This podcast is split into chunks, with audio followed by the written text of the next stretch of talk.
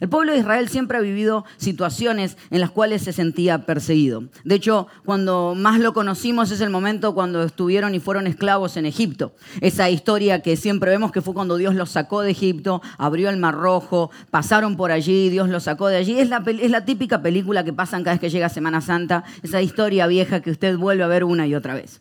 Pero no fue la única vez que el pueblo de Israel fue cautivo, porque luego de haber cruzado el Mar Rojo, haber pasado a través del desierto, llegar a la tierra prometida, logran construir el templo y Salomón construye un templo increíble que es precioso con todos los detalles que ellos alguna vez hubiesen soñado tener en su vida. Y fue increíble porque construyen, están en su momento más precioso, han pasado por tal vez los tiempos más complejos, pero viene Babilonia esta vez, se los lleva, destruye el templo que construyó Salomón y se los vuelve a llevar cautivos. Otra vez el pueblo de Israel está cautivo y como usted se acuerda que hace tres semanas yo le prediqué de esto, usted se acuerda, ¿verdad? Ajá, este... Hace como tres semanas hablamos de esto. Yo le conté que pasó más o menos unos 60 años allí en cautiverio y tienen que volver otra vez a la tierra prometida y tienen que otra vez regresar y Dios le da una promesa que los va a sacar y Babilonia es conquistada por Persia y Persia está a cargo del rey Ciro. Diga conmigo Ciro. Ciro que hace algo muy interesante es que es que saca al pueblo de Israel de Babilonia y le dice van a volver a Jerusalén. Me parece súper sorprendente e interesante que Ciro ni siquiera creía en Dios. No sabía si Dios era el Dios que ellos profesaban tener, pero Dios muchas veces utiliza personas que ni siquiera creen en Él para la bendición de su propio pueblo. Es increíble saber de que Dios está trabajando a tu favor, aún con gente que ni siquiera está a tu favor. Te quiero contar que una de las cosas que está pasando en este tiempo, en esta casa y en esta iglesia, es que Dios está utilizando personas que ni siquiera creen en Jesús, pero están trabajando a favor de Jesús. Porque lo, más interesante de esto, denle un fuerte aplauso a su Dios por eso. Porque lo más interesante es que Dios no necesita que tú creas en Él, Él de por sí ya cree en ti. Y eso me encanta, eso. Me encanta saber de que eso estaba pasando y decide, bueno, perfecto, van a volver, van a tener que reconstruir. Y llegan otra vez a Jerusalén, van a construir otra vez el templo, pero ya ahora un templo distinto, un templo nuevo. Y allí llega el momento en el que vamos a leer ahora. Vamos a ir al libro de Ageo, diga conmigo Ageo. Ageo, que si lo va a buscar en la Biblia tal vez le cueste encontrarlo porque es un libro que tiene una sola hoja. Si usted está atrasado en sus resoluciones para nuevo año y dijo que iba a leer una cierta cantidad de libros, usted puede leer el libro de Ageo y ya está al día en un libro en un momento nada más. Es una hojita nada más. No tiene fotos, lo siento mucho. Pero entonces, Ageo, que era profeta, lo que hace es básicamente, los profetas en esa época anunciaban las cosas que Dios quería hacer con el pueblo, pero también denunciaban. Digo conmigo, denunciaban lo que hacían básicamente era la voz de Dios para el pueblo y les decía, hey, vamos a hacer tal cosa, hay ciertas cosas que están mal y tienen que estar mejor hechas. Y Ageo estaba cumpliendo esa tarea. Y así comienza en el versículo 1, dice, el día 21 del mes séptimo vino palabra del Señor por medio del profeta Ageo, diga conmigo Ageo. Pregunta a Zorobabel, si usted estaba pensando cómo ponerle a su hijo, ahí tiene un buen nombre. Hijo de Salatiel, gobernador de Judá, al sumo sacerdote Josué, hijo de Josadac, y al resto del pueblo, ¿Queda alguien entre ustedes que haya visto esta casa en su antiguo esplendor? O sea, le cuento lo que está pasando. El pueblo de Israel vio la casa de Salomón, el templo de Salomón y era increíble. Y de repente cuando empiezan a ver los planos y empiezan a ver cómo iban a quedar las cosas, dicen, como que nos está quedando más chiquito que el anterior. Y hay como una situación de decir, no es, no tiene la gloria que nosotros creímos que iba a tener, no tiene el tamaño que pensamos que iba a tener. Y de repente el profeta dice, ¿queda alguien entre ustedes que haya visto esta casa en su antiguo esplendor? ¿Alguien vio el templo cuando era original? Y había muchos de ellos que sí. Dice, ¿no la ven como muy poca cosa? Mal promotor el, profeta. ¿No la ven como muy poca cosa? Es que no nos pasa seguido así. No nos pasa que muchas veces empezamos a mirar para atrás y empezamos a comparar nuestra vida de hoy con la vida que alguna vez vivimos y empezamos a vivir de aquellas cosas que fuimos en el pasado. Lo primero que quiero hablarte en el día de hoy, en este domingo histórico, cuando el pueblo llegó por primera vez otra vez a Jerusalén, cuando se encuentra otra vez en su lugar y el profeta les dijo, bienvenidos a casa, bienvenidos, es tiempo de empezar a trabajar. Uno de los obstáculos con que se encontraron es que no se puede vivir de las glorias pasadas. No se puede vivir de aquellas cosas que alguna vez viviste. No se han sido glorias, han sido increíbles, has pasado un tiempo espectacular, pero no se puede vivir de las glorias pasadas.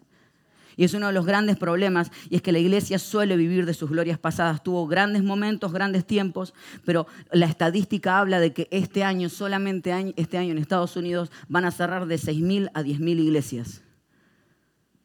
Y cuando se estudia la estadística, habla de que porque son iglesias que han decidido apostar por el pasado.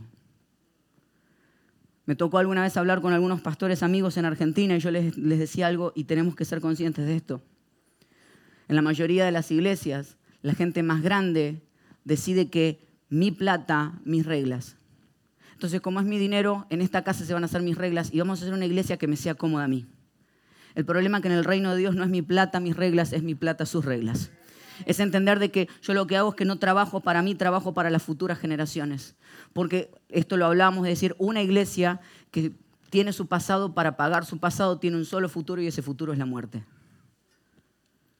pero cuando una iglesia decide apostar por el futuro, decide apostar por las nuevas generaciones, decide entender de que es nuestra función y nuestro lugar el no hacer una iglesia cómoda para nosotros, sino cómoda para las generaciones al porvenir. Porque quiero decirte algo, tú y yo ya hemos recibido a Jesús en nuestro corazón. Ya tenemos establecido eso en nuestro corazón. La pregunta es qué vamos a hacer con las próximas generaciones. Porque la iglesia está siempre a una generación de morir. Entonces, si no nos preocupamos por una iglesia que sea cómoda para ellos, para los que han de venir, la iglesia va a empezar a morir. Por eso en este tiempo queremos una iglesia que sepa leer los tiempos, una iglesia que no paga el pasado ni vive en el pasado, sino una iglesia que empieza a pagar el futuro, una iglesia que hable el lenguaje que habla la gente, que no estamos hablando cristianismo eh, efervescente entre nosotros, palabras que solamente entre los cristianos nos entendemos. No sé si usted las conoce. Te mira y dice, siervo, y la gente te busca los cuernos por todos lados. Decir, ¿dónde está? Hablamos frases que solamente entre nosotros entendemos. Cuando la función, y cada vez que Dios le dio al pueblo, le dio lenguas, le dio lenguas para hablar lo que la gente necesitaba entender en el momento que lo necesitaba entender. Tu función y la función de la iglesia es hablar a los momentos que el mundo está viviendo, en el tiempo que los está viviendo. Una iglesia que interprete las nuevas generaciones, que construya cosas para ellos. Esta semana hablaba con una madre frustrada que su hijo solamente se la pasaba jugando al PlayStation. ¿Cuántas madres pueden decir amén? y, estaba frustrado de decir, mi hijo no tendrá ningún futuro jugando PlayStation. Y me decía, lo único que hace es jugar Fortnite. Y usted dice, ¿qué será Fortnite? Lo único que sabemos es que al final del juego bailan. Algo así. y yo estaba tan preocupado como ella hasta que conocí a este muchacho que está en la foto, que se llama Kyle Buga Giserdorf con ese apellido debe ser argentino, que la semana pasada ganó 3 millones de dólares por jugar un campeonato de Fortnite. Y hay padres que están mirando a su hijo y le dicen, esta noche te vas a quedar toda la noche jugando al PlayStation. ¿Qué haces acá en la iglesia? Vamos a volver. Porque se da cuenta que cuando apuntamos solamente a lo que alguna vez conocimos y creímos que fue nuestra. Mi generación no hacía esto, pero tu generación y mi generación ya no son las que rigen cómo se están moviendo las cosas. Tenemos que pensar en cómo se mueven las generaciones de ellos. Tenemos que no descreer de lo que hacen, sino decir nosotros estamos aquí para creer en ustedes y hacerles avanzar y tomar desafíos y que vayamos avanzando parte por parte. Yo quiero una iglesia que vuelva a ser el centro del arte y de la creatividad. Hace muchísimos años atrás el arte y la música nacían directamente desde la iglesia. Los mayores artistas anhelaban pintar en las iglesias. Después hubo un tiempo en que la iglesia se dio vuelta y empezó a conservar más su tradición que el futuro, conservar más su tradición que el arte y allí empezó a perder a todos los artistas. Yo sueño con una iglesia que aquellos que hacen arte quieran estar aquí adentro porque de aquí nace el mejor arte para salir hacia el mundo, influenciarlo para bien. Porque la iglesia cuando preserva el pasado destruye la capacidad de crear y yo no quiero que destruyamos la capacidad de crear. El libro de Ageo, después de Ageo está Zacarías, digo conmigo Zacarías. Son dos profetas que eran contemporáneos, estaban juntos. Ahora, hay una cosa interesante, es que Ageo había visto el la primera época del, del templo de Salomón, pero Zacarías era mucho más joven y no lo había visto, y ambos estaban profetizando. Y creo que tiene que ver con algo especial que vamos a vivir en este tiempo. Y es que necesitamos gente de todas las edades, gente más grande y gente más joven apuntando para el futuro. No necesitamos, no estamos haciendo una iglesia solamente para jóvenes, estamos haciendo una iglesia de todas las edades, pero que apunta a una iglesia que siga avanzando porque necesitamos una iglesia para esta ciudad y para las ciudades venideras, porque necesitamos dejar algo en esta ciudad que siga cambiando a las personas. Porque Dios nos llamó no a ser uniformes. Jesús dijo que el mundo va a creer cuando seamos uno, Uno no significa que seamos todos iguales, eso es uniformidad, unidades que tú y yo somos distintos pero apuntamos hacia el mismo lado. El gran problema de este mundo es que cree que si no crees como yo, si no opinas como yo, estás equivocado. Y el gran problema es que Dios nos llamó a unirnos por un bien en común. Necesitamos de todas las edades, necesitamos de todas las generaciones apuntando hacia el futuro. Pero no tiene que ver con edad solamente, porque nos nace instantáneamente el dolor del pasado. Me acuerdo cuando tenía unos 10, 12 años y mi papá en Argentina era pastor de una iglesia y me dice, luego de 50 años de esta iglesia tener un mismo nombre, me dice, le vamos a cambiar, me acuerdo que estábamos sentados en la mesa almorzando y me dice, le vamos a cambiar el nombre a la iglesia y le dije, ay papi, no nos vamos a llamar la Iglesia Evangélica Bautista Primera de Morón. un nombre súper creativo, cachi, o sea, enganchaba a la gente, hashtag Iglesia Evangélica Bautista Primera de Morón, la gente no entraba ni siquiera en el arroba, o sea... Pero recuerdo la nostalgia que me nació de eso. Y de hecho pasamos y me dijo, ¿y cómo nos vamos a llamar? Nos vamos a llamar CIA, me dice. Le digo, ¿cómo se te ocurrió un nombre tan creativo? Centro Internacional de Alabanza. Y de ahí pasamos a llamarnos Casa de Jesús y así fuimos avanzando. Se da cuenta que yo tenía 10, 12 años, pero ya en mi corazón estaba la cuestión de decir, me da nostalgia el pasado. Porque la nostalgia no tiene que ver con cuánta edad tengas, tienes que ver con que te has relacionado con el pasado de una manera y a veces tienes el peligro de amar más lo que pasó que lo que puede venir, querer vivir las glorias pasadas cuando Dios quiere traer glorias futuras que van a ser mucho mejores que las que ya viviste alguna vez. Por eso en el domingo histórico lo que vengo a contarte es que una nueva etapa en nuestra iglesia requiere un nuevo nombre para nuestra iglesia. Pero te lo voy a decir al final de la predica. Seguimos avanzando. Vamos a ir al versículo número 3. Dice, ¿queda alguien entre ustedes que haya visto esta casa en su antiguo esplendor? ¿Qué les parece ahora? ¿No la ven como muy poca cosa? Pues ahora ánimo, Zorobabel Anima, afirma el Señor. Ánimo, Josué, hijo de Josadac, tú eres el sumo sacerdote. Ánimo, pueblo de esta tierra, afirma el Señor. Manos a la obra, que yo estoy con ustedes, afirma el Señor Todopoderoso. Mi espíritu permanece en medio de ustedes conforme al pacto que hice con ustedes cuando salieron de Egipto. No teman, diga conmigo, no teman. Le da un fuerte aplauso a la palabra de Dios. Hay gente que necesitaba solamente escuchar eso en el día de hoy. Ánimo, les dice. Les dice varias veces ánimo. ¿Sabes de dónde proviene el, desánimo? El desánimo es producto y proviene de estar enfocado en lo equivocado. Cuando yo me, desenfoco es porque estoy mirando cosas que no me tendrían que estar haciendo bien y ahí me empiezo a desanimar.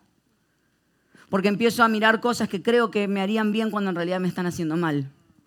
Me pasó esta semana que volví a entrenar con mi entrenador y estábamos ahí, ah, uh, eh, vamos, sufrimiento. Entonces empezamos, empezamos a hacer abdominales que uno cuando empieza a entrenar se, da cuenta que uno tiene ciertos músculos que, viste cuando decís quisiera tener abdominales, los tenés, están al fondo, pero están este, debajo de mucho dolor, aparecen. Entonces cuando estaba, cuando estaba pasando por allí, recuerdo que me dice, tranquilo pastor, que vamos a empezar hashtag modo abuelita.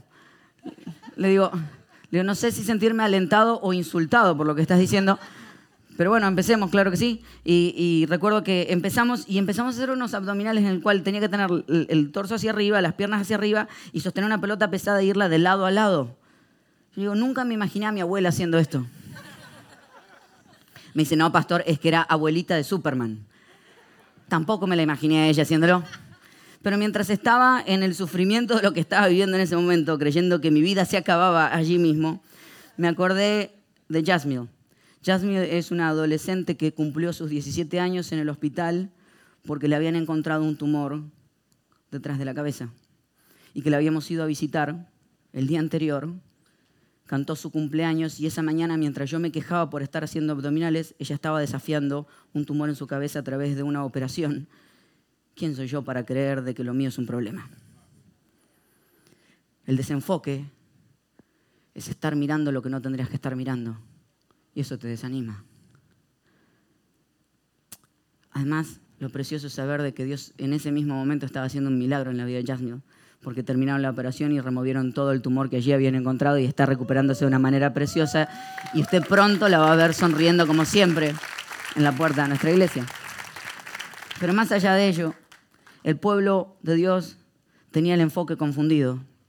De hecho, un par de pasajes hacia atrás, en el capítulo número uno, Ageo le, le habla al pueblo y le dice, ¿ustedes les parece que está bien que tengan mejor sus casas que la casa de Dios? Porque claro, ¿saben lo que había pasado? Es que habían traído todos los elementos para construir el templo, pero como no les estaba quedando como querían, como se, enfocaron, empezaron a agarrar los elementos y se lo empezaron a llevar a sus propias casas para adornar sus casas con lo que habían comprado para utilizar en el templo. Y empezaron a traer al templo lo que les había ido sobrando. Pero el problema es que las sobras, aunque las acomodes lindas, siempre son sobras. Y el problema es cuando construimos la iglesia sobre las obras, hacemos una iglesia que es producto de las obras de lo que te, alguna vez te quedó. Y yo aprendí en mi vida que Dios no está esperando que yo dé lo que me sobra, está esperando que yo lo dé todo. Por eso en nuestra casa decidimos que aquí no damos lo que nos sobra, lo damos todo. Así funcionamos, damos toda nuestra vida, damos toda nuestra economía, avanzamos porque creemos que Él es el Dios que me da alguna vez a mí, todos los días a mí. ¿Sabía usted que es fácil establecer si usted está envejeciendo basado en la manera en que usted come? Le voy a comprobar. ¿Conoce las empanadas? Las empanadas tienen este formato así. ¿Cómo se come una empanada? ¿Desde qué lado se empieza? Desde acá, ¿verdad? ¿Cómo comen las empanadas los niños? ¿De dónde empiezan? Desde acá. Empiezan a comer y se les empieza a caer toda la carne. El día que usted empieza a comer la empanada del lado correcto, usted está envejeciendo. El día que usted empieza a comerse el, panetone o pan dulce y no le quita las frutas secas, sino que las deja en el pan y se lo come con todo y frutas, usted está envejeciendo. El día que usted se come la pizza y el cabito del final, no solamente se lo come, sino que dice, ay, qué rico, me puede comer el que te sobró a ti, usted está envejeciendo en gran manera. No sé si hay vuelta atrás para lo que está viviendo. De hecho, basado en esto, basado en la gente que le gusta esos finales, hay una pizzería que estableció esto que va a empezar a vender durante este tiempo.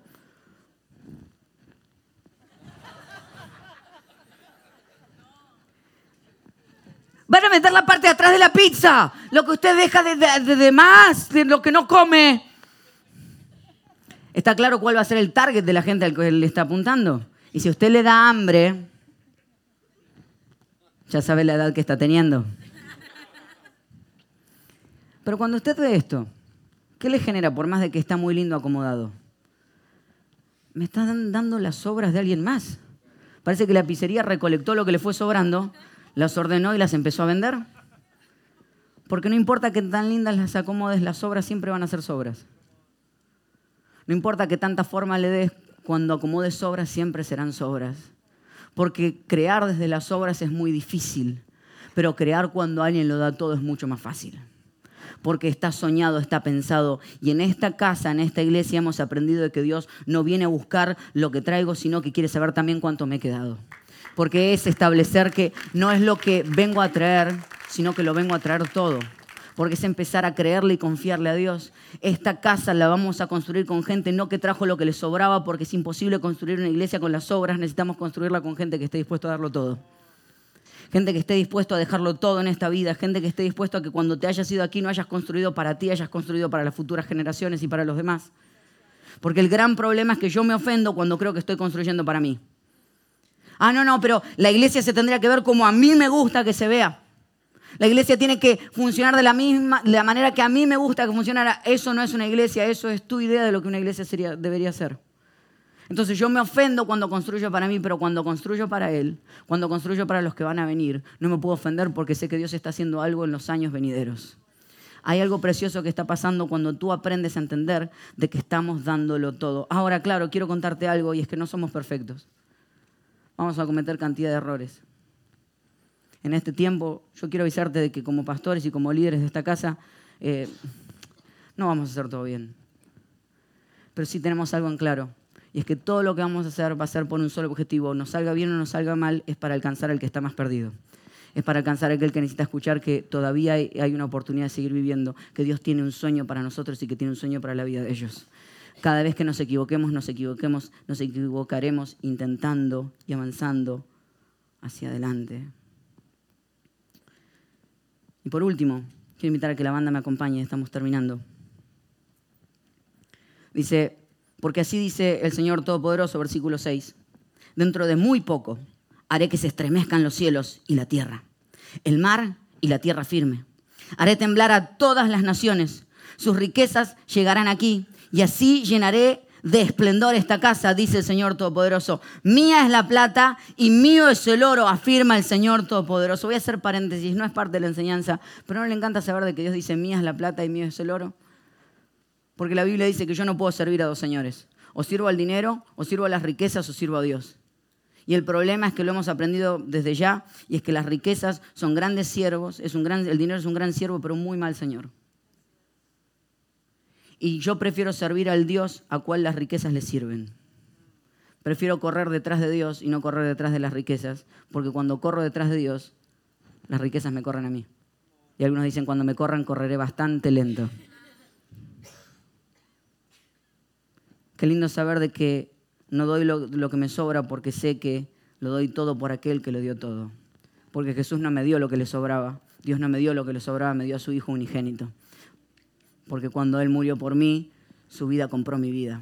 Y no pagó con las obras, lo pagó con su propia vida. Mía es la plata y mío es el oro, afirma el Señor Todopoderoso. El esplendor de esta casa será mayor que el de la primera, dice el Señor Todopoderoso. Y en este lugar concederé la paz, afirma el Señor Todopoderoso poderoso. Vamos a leerlo juntos. El versículo 1 dice, el esplendor de esta segunda casa será mayor que el de la primera, dice el Señor Todopoderoso, y en este lugar concederé la paz, afirma el Señor Todopoderoso. Le da un fuerte aplauso a su Dios. El esplendor de esta segunda casa será mayor que el de la primera.